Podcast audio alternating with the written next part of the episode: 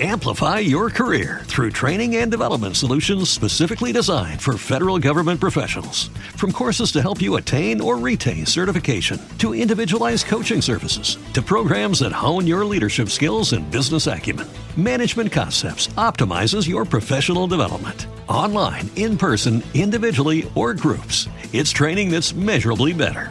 Learn more at managementconcepts.com. That's managementconcepts.com. Quero café! Outra vez café? Primeiro café. Primeiro café. Primeiro café. Primeiro café. Primeiro café. Primeiro café com Lucas Juan. Fala comunidade, muito bom dia. Hoje é quinta-feira, dia 21 de julho de 2022, edição 370 do Primeiro Café, começando agora ao vivo. Como todos os dias, de segunda a sexta, 8 horas da manhã, a gente está aqui discutindo com a nossa comunidade os assuntos mais importantes do dia. Desde antes de assumir a presidência, o nome de Jair Bolsonaro sempre aparece quando surge uma notícia de morte, assassinato ou execução política. Marielle Anderson, Moa do Catendê, Gustavo Bebiano, Adriano da Nóbrega, Marcelo Arruda, o segurança envolvido no caso, Bruno Idom e agora um diretor da Caixa. Apesar das suspeitas, as autoridades não têm nenhuma prova de envolvimento do presidente nesses casos. Porém, quando a gente coloca os casos dentro do contexto, no mínimo há perguntas não respondidas, né? E se a gente fizer o que os bolsonaristas geralmente recomendam, que é tire as suas próprias conclusões? Aí fica estranho mesmo. Ontem, um diretor da Caixa foi encontrado morto ao lado da sede do banco em Brasília. Ele era o diretor responsável por investigar funcionários do banco e, até pouco tempo, tra trabalhava diretamente com o ex-presidente da Caixa, o bolsonarista Pedro Guimarães, que pediu demissão depois de dezenas de denúncias de assédios sexual e moral. A investigação da Polícia Civil está em andamento, mas a suspeita é de que ele cometeu suicídio. O assassinato do líder petista de Foz do Iguaçu, Marcelo Arruda, por um bolsonarista, aos gritos de Aqui é Bolsonaro, está sim diretamente ligado ao discurso de ódio do presidente. Por mais que a Polícia Civil bolsonarista do Paraná tenha tentado afastar a motivação política, o Ministério Público lavajatista do Paraná discordou quando ofereceu a denúncia, apontou a motivação política, mas não enquadrou o assassinato como crime político, justificando a falta de legislação sobre isso. Na semana passada, uma testemunha-chave do caso, o cara que teria mostrado ao carcereiro bolsonarista as imagens da festa com o tema do PT e o Lula, e isso teria motivado ele a ir até lá, também morreu em outro aparente suicídio, segundo a polícia. O indigenista Bruno Araújo e o jornalista Dom Phillips foram assassinados na Amazônia, supostamente por garimpeiros, pescadores ilegais ou narcotraficantes. Bruno trabalhava na FUNAI, mas foi afastado durante o governo Bolsonaro porque estava fazendo bem demais o seu trabalho. Dom Phillips era um dos principais jornalistas estrangeiros no Brasil que denunciava a destruição ambiental patrocinada pelo atual governo. O governo Bolsonaro, vocês sabem, deu carta branca para o garimpo ilegal, que atua como quiser, principalmente na Amazônia. E como não lembrar que o próprio presidente é filho de garimpeiro e já revelou a sua paixão pela atividade. No passado, o assassinato do miliciano Adriano da Nóbrega por policiais militares do Rio de Janeiro numa operação na Bahia também levantou suspeitas de queima de arquivo. Ele era íntimo da família Bolsonaro. O ex-capitão do BOP era acusado de ser chefe da milícia de Rio das Pedras, uma das mais antigas do Rio, e também de comandar o escritório do crime, um sofisticado braço armado para execuções que era suspeito de envolvimento no assassinato da Marielle e do Anderson. Ele morreu num suposto confronto com os policiais que foram prendê-lo. Em 2020, logo após deixar o cargo de ministro da Secretaria-Geral, dois meses depois de assumir, esse um dos cargos mais próximos do presidente, o ex-ministro Gustavo Bebiano passou mal e morreu no sítio onde morava na região serrana do Rio. Lutador de jiu-jitsu desde a juventude, Bebiano não bebia nem fumava e pessoas próximas diziam que ele era uma pessoa saudável. Sofreu um infarto às quatro da manhã em casa. Ele foi o primeiro a dizer que temia que Bolsonaro desse um golpe de Estado. Também revelou receio de que poderia, do que poderia acontecer com ele por causa das manifestações públicas dele sobre o presidente dos bastidores da eleição de 2018. Ele anunciou, inclusive, que tinha material guardado no exterior para que fosse revelado após a sua morte. Também contou que havia enviado cartas a pessoas próximas, contando ali detalhes de quem seriam as pessoas interessadas na sua morte caso isso acontecesse. Em outubro de 2018, logo após as eleições, o mestre de capoeira Romualdo Rosário da Costa, conhecido como Moa do Catendê, foi assassinado após uma discussão política na Bahia. Moa estava num bar e disse que votou em Fernando Haddad. Aí Paulo Sérgio Ferreira de Santana, que está preso, reagiu e uma discussão teria começado entre os dois. Moa disse a Paulo Sérgio que era contra o então candidato à presidência, Jair Bolsonaro. O assassino então foi em casa, pegou uma faca e esfaqueou o mestre de capoeira até a morte.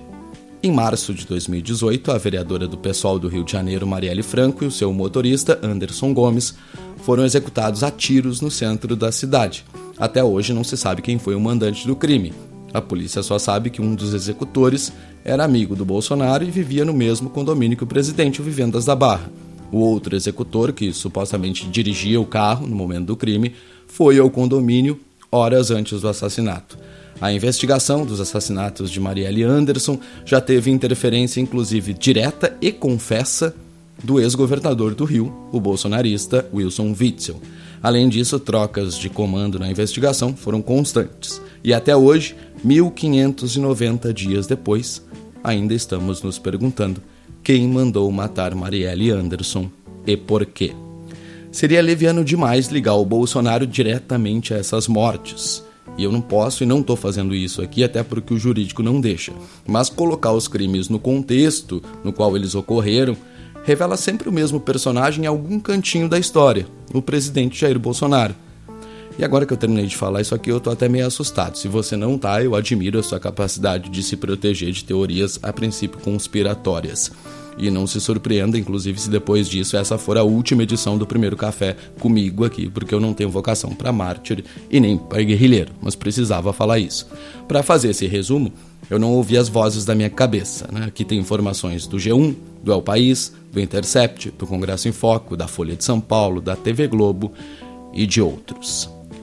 Hoje aqui no Primeiro Café também tem o Café com Pimenta, com o Edu Pérez, no segundo tempo do nosso podcast. Ele vai falar sobre preconceito e saúde mental na comunidade LGBTQIA+.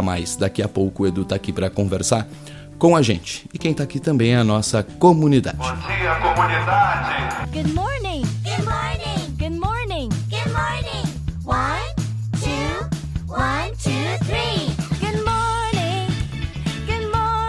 Bom dia, comunidade. Quem tá aqui fazendo companhia pra gente no chatzinho do Spreaker? Guilherme, Bruno, Edson, Eurípides, Delveclio, Renata, Maria Clara, Rodrigo e Adriano. Tá dizendo o Adriano, Lucas já mete o colete à prova de balas e não tira mais. É exatamente. É exatamente. É rir pra kkk crying, né? Rir pra não chorar.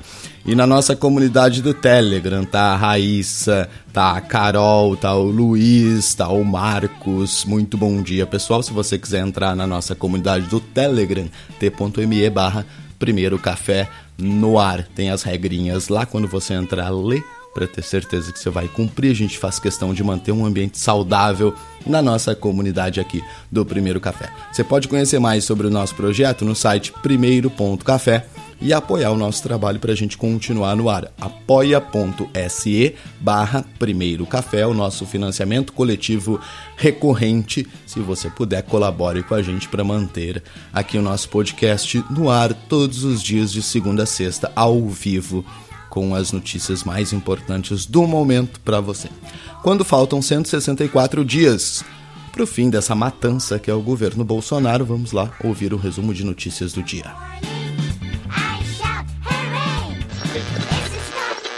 Café Expresso de Notícias.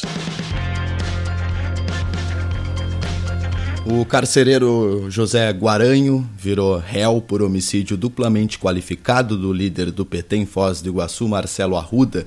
Ele, inclusive, já saiu da UTI e está acordado num quarto de hotel. Eu digo acordado e não consciente, porque não dá para chamar nenhum bolsonarista de consciente, né? A justiça aceitou a denúncia feita ontem pelo Ministério Público do Paraná. O juiz que acolheu a avaliação do MP de que o Guaranho agiu por motivo fútil decorrente de preferências político-partidárias antagônicas e que o policial colocou a vida de mais pessoas em risco ao efetuar disparos no salão de festa onde estava acontecendo o aniversário do Marcelo com o tema do presidente Lula. Em nota, o advogado de defesa da família de Marcelo disse que, independente da tipificação legal do enquadramento da qualificadora do homicídio, foi fundamental o reconhecimento pelo Ministério Público de que a motivação política foi o principal elemento causador desse homicídio brutal.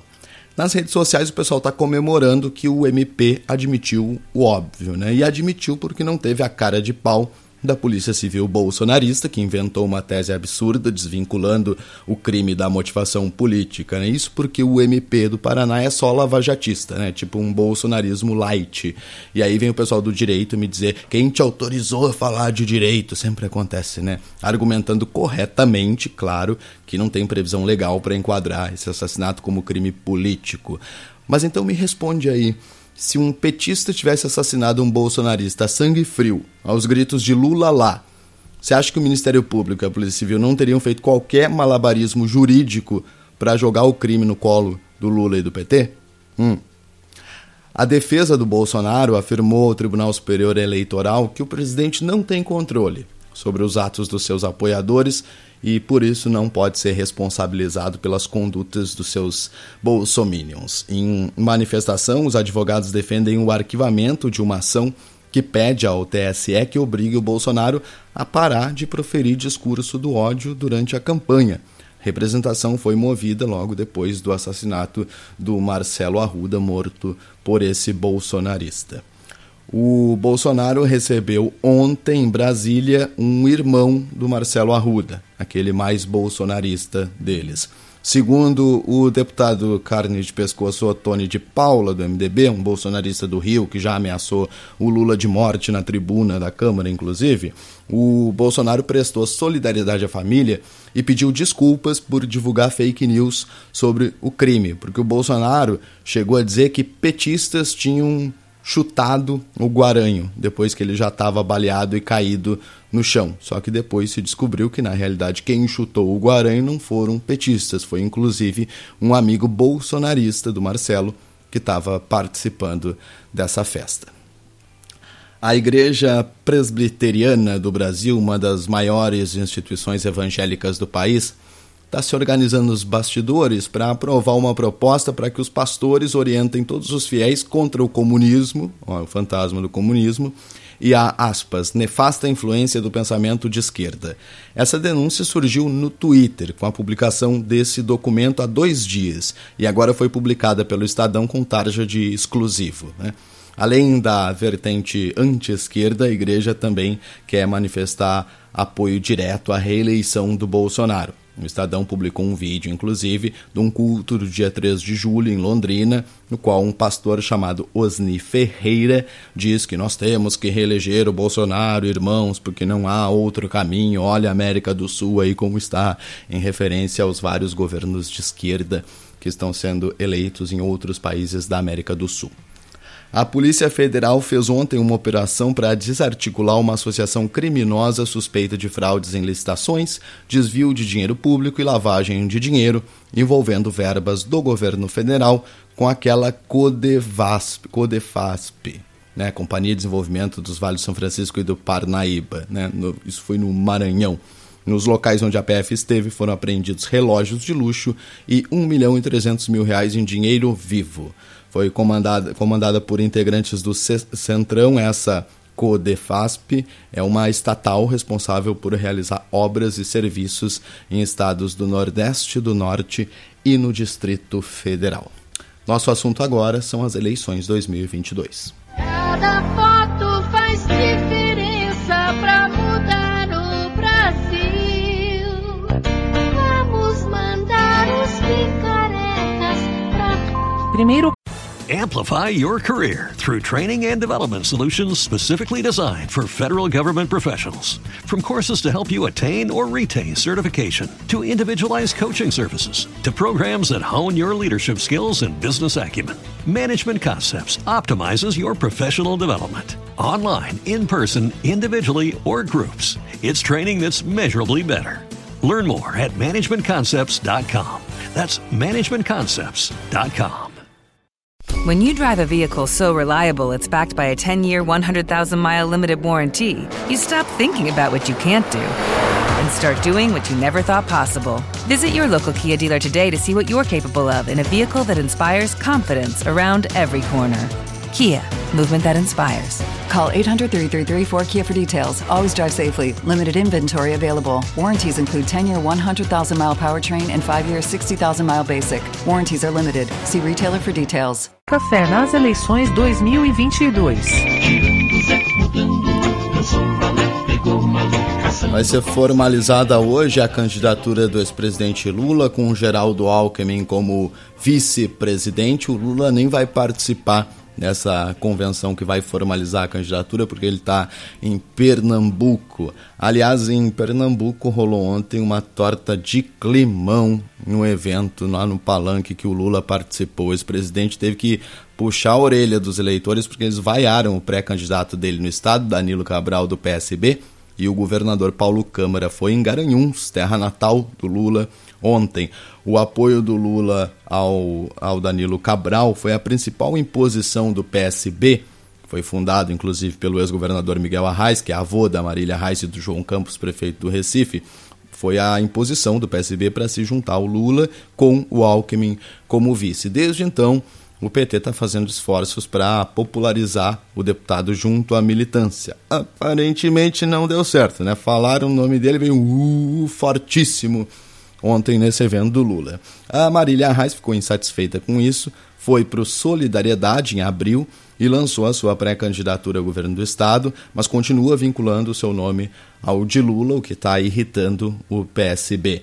A Marília Arraes, inclusive, divulgou uma nota por meio da sua assessoria lamentando que o PSB tenha submetido Lula a tamanho constrangimento. Diz ela, os fatos e o apelo popular por seu nome durante o evento da Frente Popular na cidade falam por si, citando este este episódio, né, que os militantes vaiaram o deputado Danilo Cabral do PSB. E a nota diz a pré-candidata, entretanto, lamenta que o PSB submeta o presidente Lula a tamanho constrangimento em Pernambuco.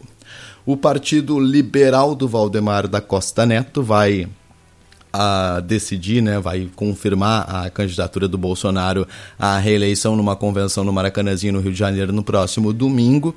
E aí eles decidiram que vão autorizar a entrada sem precisar de ingresso. Por quê? Porque vários influencers se articularam aí nas redes sociais e, esgotaram os ingressos que estavam num site desses de você retirar ingresso gratuito. Né? Foram 50 mil inscrições, 40 mil delas era só do pessoal tentando boicotar o evento do Bolsonaro é exemplo do que aconteceu com o Trump quando o pessoal do K-pop fez isso. Eu repito que a diferença né, com o Trump deu certo, que o pessoal do K-pop não saiu postando em todas as redes sociais para ganhar like e retweet, né? Fizeram ali escondidinhos e aí chegou na hora da convenção não tinha ninguém. Os nossos aqui resolveram ganhar like em cima disso e aí só, obviamente, atrapalharam, mas não vai esvaziar a convenção já teve o lançamento da primeira candidatura à presidência da República.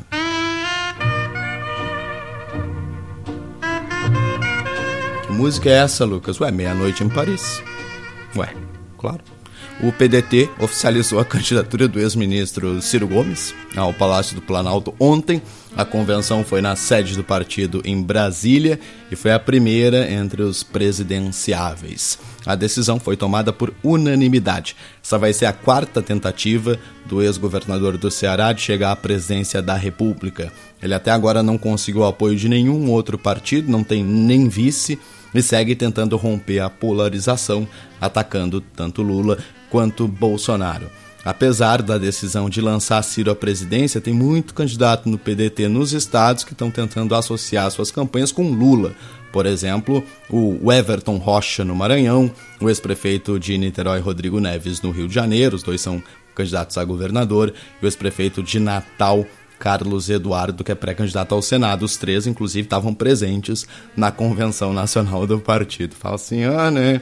Antes de anunciar o resultado que sacramentou a candidatura de Ciro, o presidente nacional do PDT, Carlos Lupe, negou haver dissidências.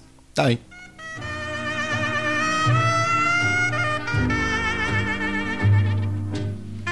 Aí vocês viram os preços que estão as passagens para Paris, né? Tá horrível, velho. Eu acho bom já ir comprando agora, com antecedência, fica um pouquinho menos caro, né? Let me bring you some breaking news now. Just some breaking news that we're receiving. Okay, we've got some breaking news uh, coming to us here. Notícias do mundo. A onda de calor que atinge a Europa continua fazendo vítimas. Na Espanha já foram mais de 500 pessoas que morreram por causa do calor. Em Portugal, que é, tem quatro vezes menos gente do que a Espanha, morreram mais de mil pessoas por causa do forte calor. E na Itália, o governo Draghi foi dragado finalmente, né? Ele tentou tanto renunciar, o presidente não deixava. Durou 17 meses e uma nova eleição vai ser marcada nos próximos dois meses, provavelmente vai ser no início de outubro. Problema que a direita populista, com o Silvio Berlusconi e aquele partido do Beppe Grillo, estão em alta nas pesquisas e, se pá, podem até assumir o comando da Itália. A instabilidade política na Itália é uma constante, né? um país parlamentarista. Né? Nos últimos 30 anos, a Itália teve apenas 17 governos. Quem ficou mais no cargo foi o próprio Silvio Berlusconi. A título de comparação, nos últimos 30 anos, a Alemanha teve quatro governos e a Espanha teve cinco governos, dois países que também são parlamentaristas. Foi o nosso resumo de notícias com informações do Opera Mundi, do portal UOL, do Congresso em Foco e do portal G1. Antes do primeiro café. Lutar pela educação, por saúde pública, contra a corrupção, contra a incompetência, que é uma forma de corrupção. O imbecil que está lá e não devia estar, pode ser até honesto, mas é um idiota que está lá e está ferrando todo mundo. Depois do primeiro café. Daqui a pouquinho tem também a estreia da Dança no Gelo, edição número 2. Oito concorrentes, galera. Daqui a pouquinho. Aliás, tá maior buchito desse negócio aqui. Quem vai faturar ou não? Ô Nakamura, o que, que você acha que vai ganhar aí? Eu acho que quem vai ganhar é o Lula. Não, não, não falei da eleição. Da eleição você fala o que você quiser. Tô falando, quem vai ganhar é a Dança no Gelo. Muito bom dia, comunidade que está acompanhando aqui o nosso primeiro café ao vivo nesta quinta-feira. O Ricardo chegou aqui dando bom dia para gente e para nossa vizinhança. Hora de agradecer aqui os nossos apoiadores. O Primeiro Café é um projeto 100% independente, é por isso que a gente consegue falar tudo que a gente quer, inclusive o que foi falado hoje na abertura do programa, né? Que vocês não vê esse tipo de coisa aí nas imprensas comerciais que vocês é, consomem muito mais do que a gente, inclusive, né? Então, graças aos nossos apoiadores do Primeiro Café, a gente continua aqui no ar. Eu quero fazer um agradecimento especial a alguns deles: João Biancolin, Maicon Meira, Bruna Griebeller, eu sempre me atrapalho para falar o sobrenome da Bruna. O Rafael Cortes, o Gerpic, o Eduardo Matos, a Maria Ruzinker, a Bianca Stembal, a Natália de Souza, o Marcos Lima, o Antônio Carneiro, a Suzy Katsumata, quem mais? Mais gente, Adriano Anjos, Karina Felipe, Danilo Corsi, Rubens Rando, Marília Carneiro, Arthur Carrazone, Rafael Sanches, Dinael Santos, Adriele Campos, Rodrigo Guanais, Luciano Moraes, Karina Francisco, muito obrigado a todos, todas e todos pelo apoio de vocês que mantém o nosso projeto aqui no ar. E se você quiser colaborar com a gente também, o endereço é apoia.se barra primeiro café para o nosso financiamento coletivo recorrente. Tem também o nosso Pix, pix arroba primeiro ponto café, pix arroba primeiro ponto café. Você pode ajudar a servir o nosso primeiro café. Quem aqui já foi a Dubai? Somos um projeto independente. A minha vida aqui é uma desgraça. Contamos com a ajuda da nossa comunidade. Coloque dinheiro no bolso do povo pobre. Colabore com o nosso financiamento coletivo recorrente. Isso dá bilhão? Não. Acesse apoia-se barra primeiro café e faça a sua contribuição. Quando a gente atingir a meta, nós dobramos a meta. Aceitas Pix? Aceitas? Sim ou não?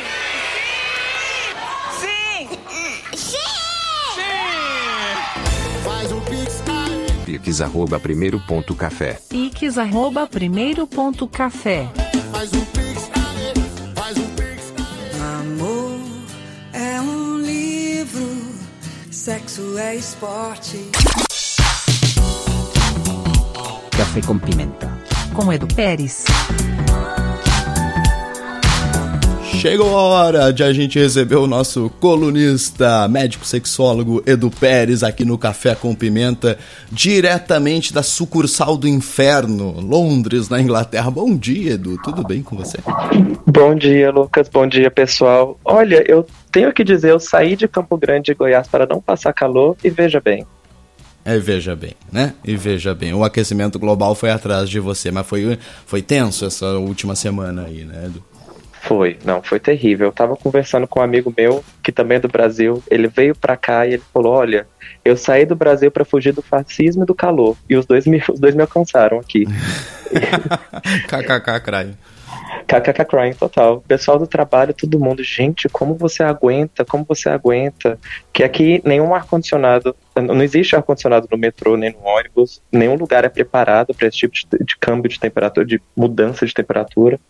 É, eu falei para eles, bom, esse aqui é o dia normal em qualquer brasileiro que mora no Centro-Oeste. Hum, então, é. terrível, mas foi terrível, foi complicado, mas estamos aqui sobrevivendo. Hoje tá um dia nublado, como sempre, 24 graus, maravilhosos, dá para usar roupinha de verão ainda. Então, Sabe que... voltamos à, à normalidade, mais ou menos. Eu fiquei vendo muita bobagem na cobertura da imprensa britânica. Até tuitei sobre isso. Olha, a imprensa brasileira não é lá essas coisas, mas a britânica é um nível de bizarrice. Fizeram até uma montagem com o negócio do Não Olhe para Cima lá, aquele Isso. trecho do programa de TV com o que aconteceu numa televisão aí. Mas realmente, né, eles são muito sem noção, muito sem noção. Eu percebi que depois as críticas mudaram, começaram a fazer matéria sobre é, aquecimento global e não sei o que. O Ricardo teve aí, inclusive, você viu ele? Ele disse que odiou o metrô de Londres. Uai, é bom, o dia, o dia tava super quente, o Ricardo chegou trazendo calor. Pois é, eu tentei ver o Ricardo, eu mandei mensagem pra ele do- dos passeios, o que fazer. Ele não, aqui ó, denúncia, denúncia urgente, spoiler. Ele não me mandou mensagem na segunda-feira. Eu fiquei esperando a mensagem dele pra gente ir tomar um café e nada. E ele, ele contou na comunidade que ele teve a viagem dele muito prejudicada por causa do calor, que ele não pôde fazer várias Hum. coisas, porque cancelaram ônibus, teve incêndio, etc. Então deixa eu Teve defender incêndio, é. o, o Ricardo. aqui. Pessoal, aqui, aqui Londres deixa de funcionar se cai uma folha no, na, na linha do trem. Pensa, inclusive teve linhas de trem que derreteram por causa do calor de 40 graus. Eu vi Então, negócio de pista do aeroporto, perdoado. que é outra coisa, Uhum. né? Ah, derreteu a pista do aeroporto. Não derreteu porra nenhuma. O que derreteu foi a borracha do pneu que fica ali, aí a imprensa bota lá, derreteu a pista do aeroporto. É um sensacionalismo bizarro. Mas enfim, vamos falar do nosso tema do dia e do, do nosso café com pimenta, que é a nossa coluna pra gente falar de sexualidade, assuntos relacionados a sexo. O Edu Pérez tá aqui com a gente sempre uma vez por mês. E que tema você traz pra gente discutir com a comunidade hoje? Então, a ideia do tema de hoje foi basicamente influenciada por duas situações que envolvem o primeiro café. Hum. Primeira foi uma conversa que a gente teve com o Ricardo Salles, a maravilhosa conversa que a gente teve em junho, falando sobre sobre a população LGBT, sobre o mercado de trabalho, e a gente pincelou um pouquinho o tema da saúde mental, do acesso né, a serviços públicos, eh, como serviços de saúde e o, e- o mercado de trabalho. E a gente comentou também que estávamos ali no mês do orgulho, comentamos um pouco da parada, e essa foi uma segunda si- situação, né, que eu, que eu decidi pensar pensar comigo é, um pouco sobre o tema de trazer agora foi a, a, a recente semana do orgulho, o mês do orgulho que a gente teve, as paradas LGBTQIA+, acontecendo ao redor do mundo e ainda que ainda continua acontecendo, né? Porque não é só no mês de junho. E eu decidi pensar parar um pouco e trazer hoje o tema de saúde mental LGBT.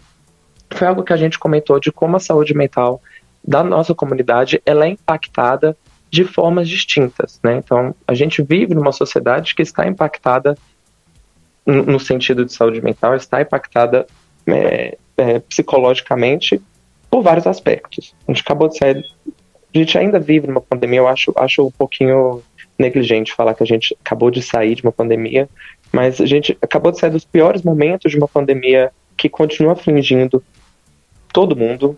A gente tem visto agora o surgimento de novas, novas epidemias, né? inclusive com a epidemia da varíola do macaco se espalhando ao redor de diversos países, inclusive o Brasil, que é um With the Lucky Land slots, you can get lucky just about anywhere. This is your captain speaking. Uh, we've got clear runway and the weather's fine, but we're just going to circle up here a while and uh, get lucky. No, no, nothing like that. It's just these cash prizes add up quick. So I suggest you sit back, keep your tray table upright, and start getting lucky. Play for free at LuckyLandSlots.com. Are you feeling lucky? No purchase necessary. Void where prohibited by law. 18 plus terms and conditions apply. See website for details. Judy was boring. Hello. Then Judy discovered ChumbaCasino.com. It's my little escape. Now Judy's the life of the party. Oh, baby, Mama's bringing home the bacon. Whoa, take it easy, Judy. The Chumba life is for everybody. So go to ChumbaCasino.com and play over 100 casino style games. Join today and play for free for your chance to redeem some serious prizes. ChumbaCasino.com. No purchase necessary. Void where prohibited by law. 18 plus terms and conditions apply. See website for details. tema para borra de hoje.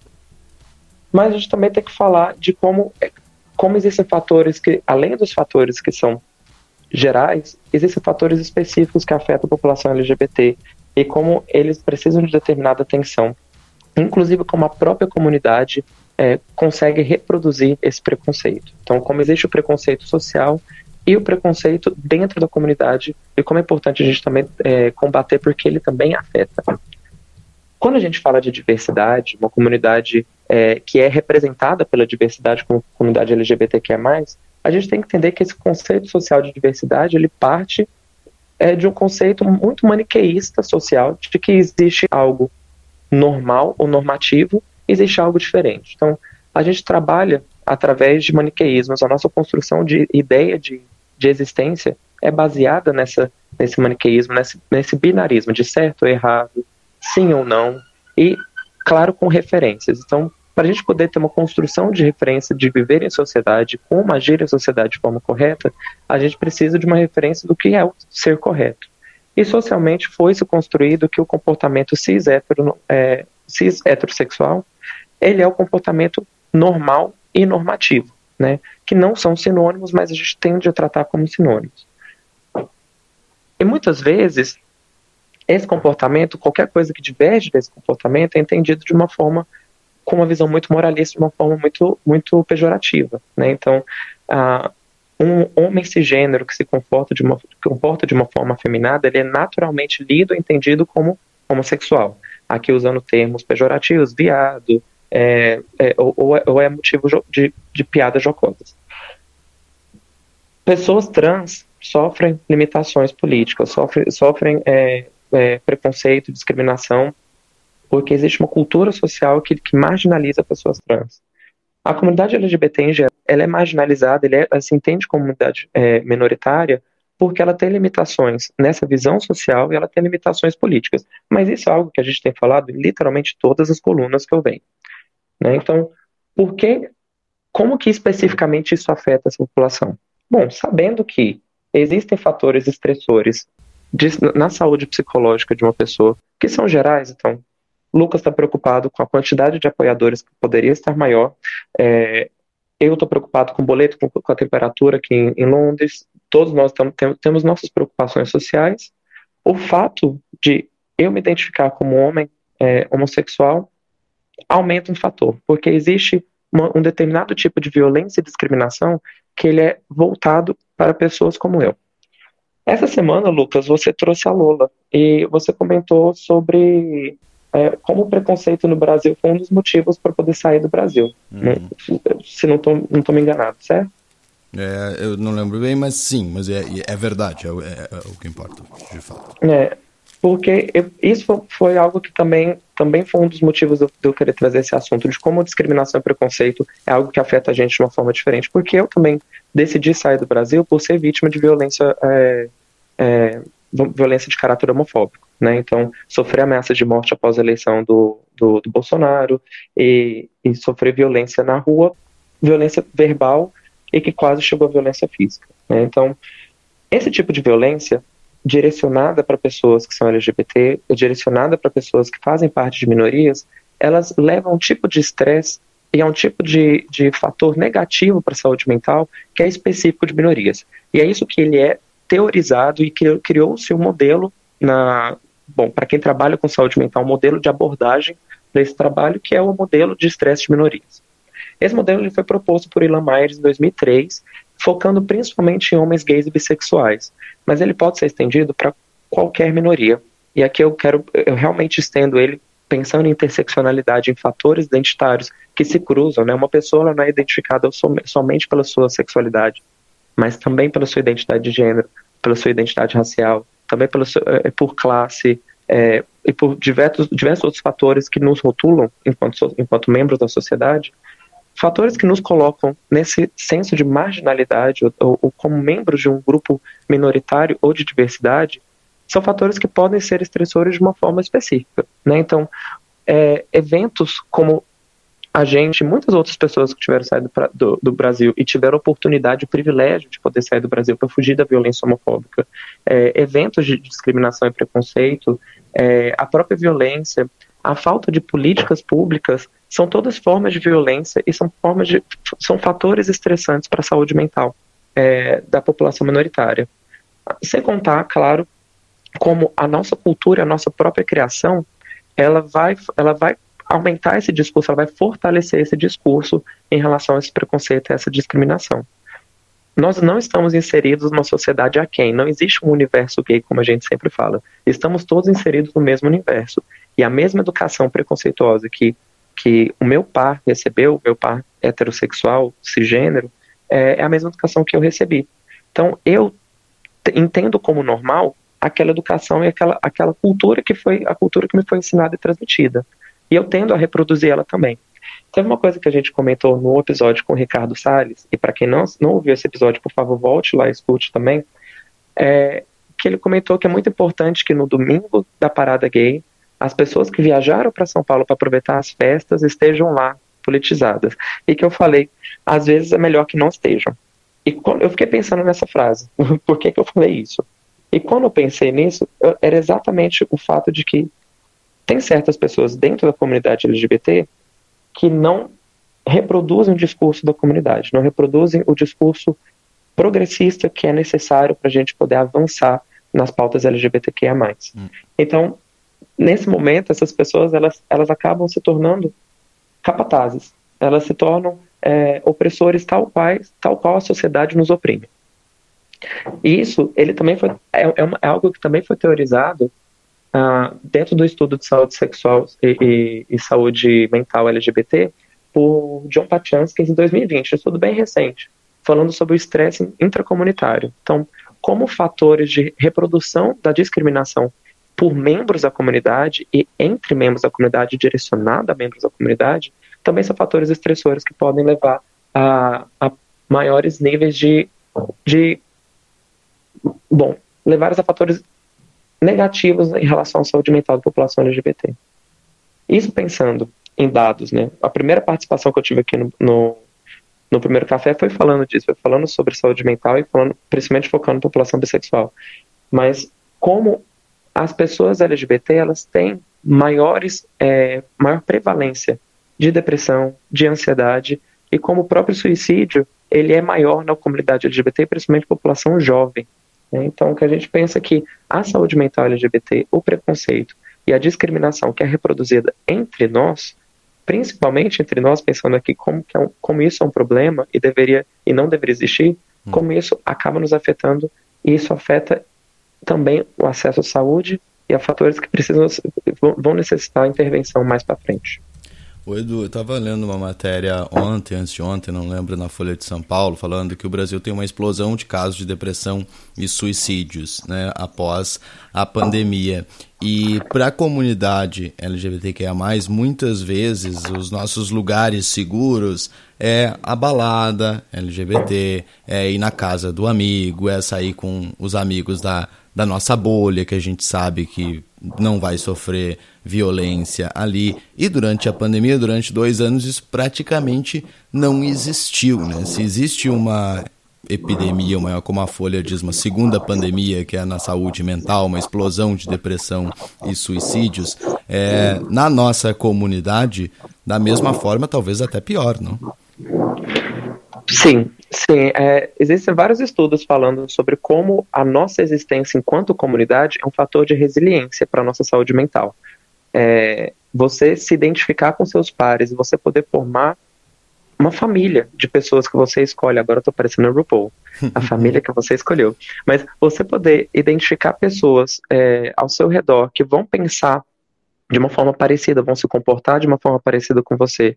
E você se sentir seguro entre essas pessoas, porque não existe o preconceito e o julgamento. Isso é algo muito importante, é um fator que, inclusive, é um, é um dos fatores positivos na autoidentificação como, como, como uma, numa, é, dentro de uma identidade minoritária. Né? Então, ele entra como um fator que vai evitar mais para frente diagnósticos de depressão e ansiedade. Então, o isolamento na pandemia foi algo bastante complicado, né? E, e, principalmente porque muitas pessoas ficaram isoladas num ambiente que é o oposto de seguro. Exato. Muitas vezes o ambiente familiar é o ambiente onde vai existir maior nível de opressão, né? A gente sabe que o ambiente familiar também é um ambiente da violência sexual, também é um ambiente da violência doméstica, e ele é muito subnotificado, mas a gente sabe que isso existe. E pensando na população LGBT, existem violências específicas para isso. O estupro corretivo de mulheres lésbicas dentro do, do ambiente doméstico é principalmente causado por, por, familiares e membros próximos da família. Então, esses espaços não são espaços seguros é, no sentido da saúde mental e saúde física. É, quando a gente pensa no, no, fator comunitário, a balada é um espaço seguro, mas não só a balada. A parada gay, os ambientes de arte onde, onde a gente tem um, um espaço aberto, os ambientes políticos onde a gente tem barulho de, de ambulância, desculpa. O médico está no hospital, nada mais apropriado que um barulho de ambulância. Mas enquanto Isso, a ambulância foi... passa, porque a ambulância na Europa tem um barulho insuportável, é pior do que as do Brasil, não é? Eu, eu acho. Deixa eu ler o comentário da Maria Clara que vai nesse sentido. Você falou dos espaços seguros. A universidade, por exemplo, ela está falando.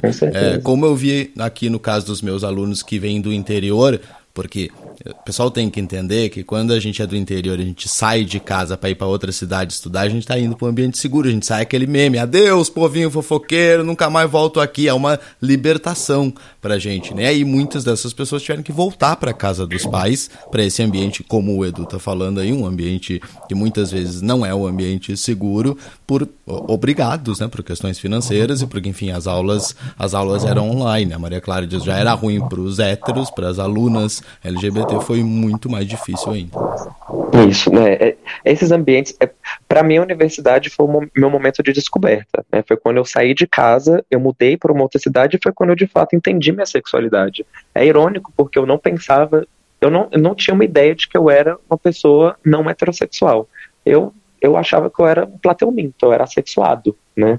É, e, e, foi algo uma construção, um ambiente universitário, mas também me, me criar minha, minha, minha, romper com o meu, meu universo familiar foi algo muito importante. Não que eu tenha brigado com minha família, eu odeio minha família, pelo contrário, minha família vai escutar isso.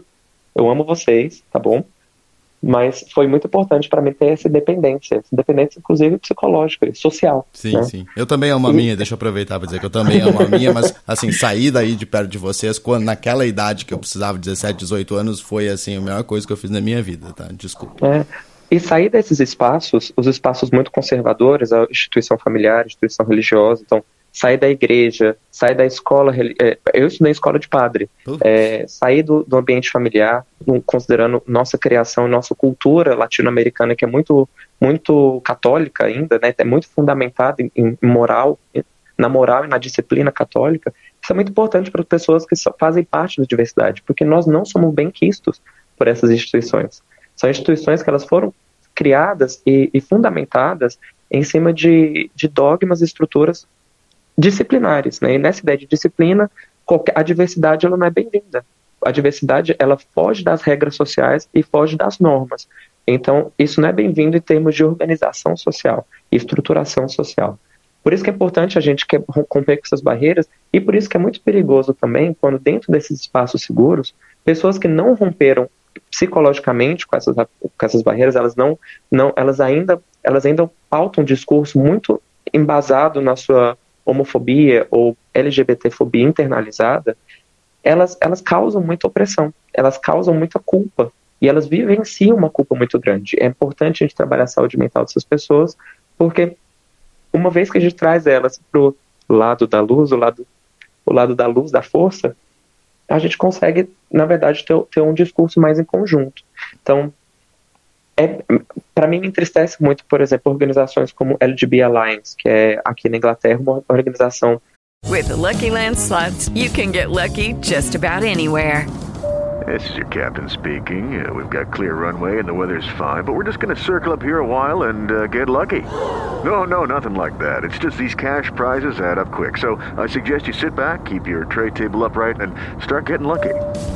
Play for free at LuckyLandSlots.com. Are you feeling lucky? No purchase necessary. Void where prohibited by law. 18 plus terms and conditions apply. See website for details. É, de lésbicas, gays e bissexuais que são trans excludentes. Eles, eles são pautados nesse discurso trans excludente e tem uma força gigantesca aqui na Inglaterra. Mas a gente tem outras, outras organizações que são é, criticadas por serem GGG, né, que elas só, só, só pautam na, na no, elas só se pautam nos, nos discursos ou nas necessidades da, da população gay, bissexual, é, ou a invisibilidade da população bissexual, o entendimento de que pessoas bissexuais elas não são bissexuais, são, é, são na verdade em cima do muro, gays que não se decidiram, ou, ou héteros curiosos. É, tudo isso é uma reprodução do discurso que nos oprime enquanto comunidade, nos oprime a todos, e a gente tem que ter muito cuidado quando reproduzir isso dentro da própria comunidade, porque afeta a nossa saúde mental. Perfeito, perfeito. É, Edu, é, eu não sei se sobre o tema principal é isso, eu queria partir para as borras, porque também são dois assuntos muito importantes e muito atuais. Sim, senhor. É, de fato, as borras elas estão ali relacionadas com saúde mental. É, a primeira borra que eu fechamos esse tema. Amanhã vamos falar um pouquinho mais sobre, sobre fora da norma, porque eu venho amanhã. É, a primeira borra que eu quero falar é um pouco, uma, só uma atualização em relação ao monkeypox, uhum. ou a varíola do macaco que agora a gente tem casos no Brasil, casos crescendo, suspeitos, e as notícias estão se espalhando de uma forma um pouquinho preocupante.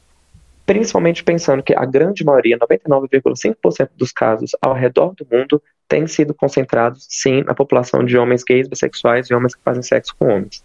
É, mas a gente tem que lembrar que isso não se trata de uma doença gay. Esse discurso da doença gay já foi usado para HIV no começo da década de 80 e começo da década de 80 e 90, e é um discurso perigoso, é. porque além de não ser uma doença unicamente da população é, é, de homens gays bissexuais, também não é uma infecção sexualmente transmissível, que é um discurso que tem sido reproduzido, e eu tenho visto isso muito nas notícias que estão sendo, estão sendo é, lançadas em relação à varíola do macaco. É. é uma infecção transmitida principalmente pelo contato prolongado com as lesões e pode também ser transmitida por fluidos corporais. Não é uma Pensando aqui principalmente na saliva, logo, gotículas de saliva podem transmitir. Ou seja, qualquer pessoa pode estar exposta. Como determina, como a principal forma de transmissão que a gente tem visto tem sido através de redes de contato sexual, ou seja, pela atividade sexual, e começou entre a população de homens que fazem sexo com homens, é claro que a grande maioria da, do, dos casos tem sido relatados, tem sido diagnosticados entre essa população. É muito importante frisar que a vacinação tem sido, tem sido uh, orientada já. Aqui na, aqui na Europa, o, o, programa de vacinação, de uma forma bem lenta, tem começado. Então, a gente tem vacinado aqui na Inglaterra, nos Estados Unidos, na França, aí em Portugal. É, a vacinação ela tem ser, é, ela é algo que precisa ser feito, mas está bastante lento. Né? Os casos aqui na Inglaterra já passaram de 2 mil. Nós temos clínicas acontecendo diariamente e eu temo em dizer que ainda a gente ainda não viu a metade dessa, dessa infecção, principalmente por falta de ação da, da, da saúde pública ou da saúde global. Né? Então, a, mas algo que é importante a gente lembrar, não é uma doença letal. A gente, os casos, a gente não teve, com mais de 2 mil casos, não teve nenhum registro de fatalidades nessa doença. A grande maioria dos casos, mais de 90% dos casos, evoluem para casos leves, muito semelhantes, a, embora não seja o mesmo vírus, muito semelhante à catapora, é, é, uma progressão lenta das lesões, mas uma progressão para alta resolução. Então, a atualização de dados, eu vou trazer mais, à medida que a gente vai tendo mais informações, é uma, é uma, uma nova epidemia que a gente tem visto, mas não é uma nova doença. Então, à medida que a gente tem mais informações de como o combate e a prevenção tem sido feito, eu vou trazendo aqui para vocês. Perfeito. E perfeito. o segundo. E deixa eu só fazer um comentário muito Diga. rápido sobre isso, que é a importância de não estigmatizar como uma doença gay, porque é só pensar o que Uhum. aconteceu com o HIV, né? Exato. Hoje em dia, na comunidade LGBTQIA+, usar preservativo é automático. Todo mundo tem um preservativo e vai usar preservativo, a não ser que esteja numa relação fechada, etc. Né? E já tenha feito exames, é, é, é automático. Vocês que são heterossexuais, mulheres principalmente, vocês sabem a dificuldade que é fazer um homem colocar um preservativo, né? Isso é uma questão cultural. Lá no início se começou, ah, isso é, isso é doença de gay, doença de gay, e aí hoje o que que acontece, né? Grande parte dos casos de HIV estão em pessoas heterossexuais. Se eu falei bobagem, Uhum. médico, por favor, me corrija, mas eu acho que é por aí, né? Você falou completamente certo. Agora, a grande maioria dos casos, principalmente além do uso eh, da campanha da, da- do uso da camisinha ter sido algo muito efetivo na população LGBT ao redor do mundo, a gente teve também, desde, dois, desde o começo da, de, dos 2010, a gente tem a introdução da PrEP, que é a profilaxia pré-exposição para HIV, que é principalmente focando na população de homens que fazem sexo com homens, população trans e profissionais do sexo população hétero não tem, ela não entrou nos critérios de elegibilidade para esse tipo de serviço. E eu, por experiência profissional, digo que a educação sexual ela é muito, muito, muito fragilizada na população heterossexual, levando eles a acreditar até hoje que o HIV é uma infecção unicamente gay. Então, o fato deles fazerem sexo, embora os riscos são bem menores no- na penetração pênis- pênis-vagina, é, existe transmissão e, e aqui na Inglaterra hoje a gente tem tido mais, mais casos de, de transmissão de HIV população heterossexual do que entre a população de homens que fazem sexo com homens e população trans.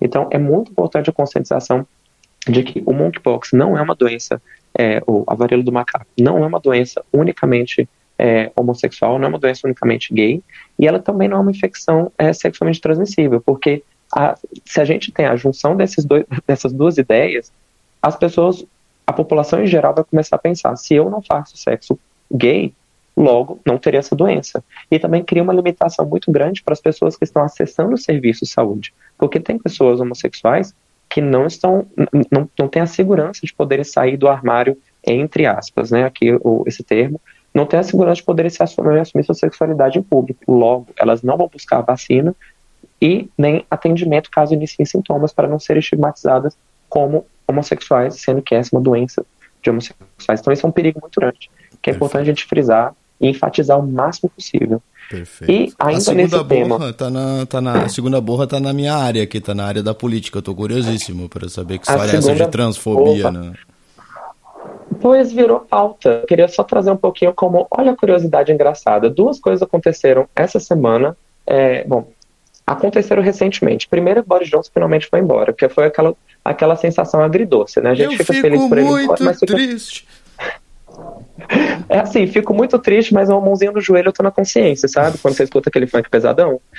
Porque quem vai vir depois? De- a gente tem as opções agora de os líderes do partido é, conservador ah, decidiram trazer como carro-chefe das suas pautas políticas políticas transfóbicas. Então, ah, Rishi Sunak, por exemplo, que é um dos principais eh, candidatos a assumir o cargo da, ah, de primeiro-ministro, ele já determinou que ele, ele assinou um manifesto dizendo que vai proibir mulheres trans de competir em esportes e vai proibir a discussão de pautas trans dentro das escolas e também falando sobre como, como re- fazer uma reforma nas, nas, nas políticas de acesso a aleitamento materno para elas serem menos eh, transinclusivas, usarem linguagem, linguagem ah, de acordo com o gênero, entre aspas, entre aspas, entre aspas, correto. Outra, outra candidata não muito conhecida, que antes tinha pautas bastante politizadas e progressistas, a Penny Mordaunt, ela decidiu, eh, na verdade, voltar atrás das suas, de, de decisões a favor da população trans, falando que ela está sendo agora classificada, e aqui eu, eu, eu leio um tweet dela, que algumas pessoas querem a, acabar com a reputação dela, classificando ela como woke, como é, uma pessoa progressista. Então acho, ela está achando ruim agora porque estão trazendo à tona o fato dela ter votado a favor de pautas trans, porque isso acaba atrapalhando ela a chegar no cargo de primeira-ministra da, da, bom, no cargo de líder do partido e primeiro-ministro por, por consequência. Mas vai ler Harry Lic- Potter, não enche o saco. É, Liz Truss, e, e tem, tem vários. Liz Truss, com, com, o mesmo, com, o mesmo, com o mesmo discurso, ela, ela é basicamente uma, uma, uma sombra da Margaret Thatcher. Margaret Thatcher, para qualquer pessoa que vive na Inglaterra, ah, sabe como ela foi terrível, ah, incluindo a seção 28, que era uma sessão absurdamente LGBTfóbica, que negava o, o ensino, negava ah, sobre, sobre história LGBT, negava o reconhecimento de, de, de identidades LGBT no, no, no serviço de saúde e serviços públicos. Enfim, Margaret Thatcher era uma grande homofóbica e Liz Truss segue o mesmo passo. E ontem eu li a notícia de que a gente tem agora uma, uma, uma Damares Alves, a, uma, uma deputada parlamentar do Partido Nacional Escocês, Joanna Cherry, que se classifica como uma crítica de gênero, uma crítica da ideologia de gênero, é, e é uma, é, por sinal, uma das que fala a favor do LGBT Alliance, que é essa, essa, essa associação trans excludente de, de, de pessoas lésbicas, gays e bissexuais, ela foi, ela foi, foi posta como ministra de Direitos Humanos. Agora. Então, as coisas não estão andando muito bem aqui na Inglaterra, talvez vou ter que voltar pro Brasil, por favor, meu. se, Ai, se tiver gente. emprego para mim, por lá. Era melhor ter ido ver o filme do Pelé, né? Coisa impressionante. Não é, gente. gente Olha, é, o mundo tá andando de marcha ré. Isso, é, isso é uma, uma bela da verdade.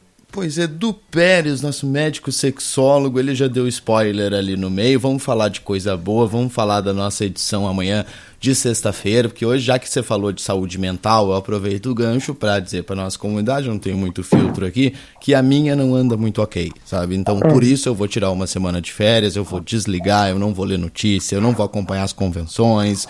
Boa sorte para vocês aí assistindo CNN, Globo News, etc.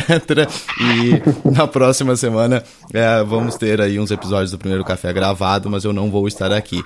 E como é, aqui eu sou o chefe, né? Do, você me chama de sim senhor e fico chamando de chefinho, eu também já vou adiantar minhas férias e não vou vir amanhã. Então amanhã o primeiro sim, café é bem. contigo, com a Valkyria e com os Balburders, com a Maria Clara e com o Liaus. Pode ser então? Então, pessoal que tá amanhã, o chefe não tá em casa, a gente pode usar short, a gente pode estar. Tá, pode trazer bebida, vai ter festa. Uhul. E tire as crianças da sala, né, da cozinha. Olha, olha, é, é um perigo. Eu e a Val e a, e a Maria Clara estaremos juntos. É um perigo, por favor, Tati e outras pessoas que têm filhos que escutam a gente, coloquem fone. É, coloque o fonezinho, é isso aí. muito bem. Edu Pérez, querido, muito obrigado pelas reflexões de hoje. Boa sorte amanhã para vocês aqui comandando as pickups do primeiro café. E a gente se fala de novo em agosto.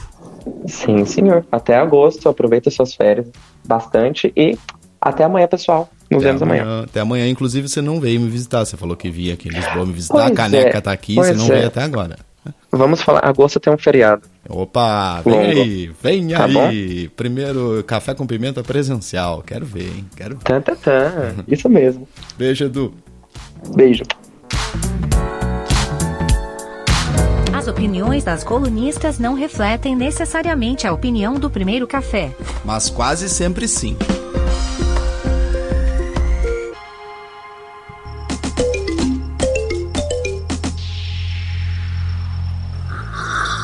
Antes de terminar. É hora da borra. Acabou, acabou! É sim, eu tô feliz que eu tô saindo de férias. Eu gosto muito de vocês, mas não precisar ler notícia, fazer um podcast todos os dias, é tudo que eu preciso nesse momento, tá, comunidade? Amanhã, então, o primeiro café com Valkyria Poiano, Edu Pérez, Maria Clara Carneiro e Lielson Zene. A princípio eu volto no dia primeiro de agosto ainda a confirmar. Vou dar uns 70% de certeza para vocês que eu volto no dia 1 de agosto, mas dia 1 de agosto a gente volta com os episódios ao vivo. Na semana que vem, nós vamos deixar três episódios especiais gravados aqui para vocês não ficarem com tanta saudade aqui do nosso primeiro café. Na segunda, o professor Adriano Viaro e eu conversamos com o Renato Judes sobre o avanço da extrema direita. Na quarta-feira, eu recebo o ex-governador e ex-ministro Tarso Genro para falar sobre o momento atual da política. E na sexta-feira, Maria Clara Carneiro, Lielson Zene e eu recebemos o cineasta Aristeu Araújo. Essa é a agenda das férias do primeiro café. Na semana que vem, ó, beijo para vocês, porque eu fui.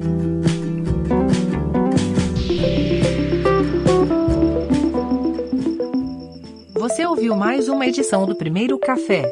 Acesse o nosso site primeiro.café barra apoia e colabore com o nosso projeto.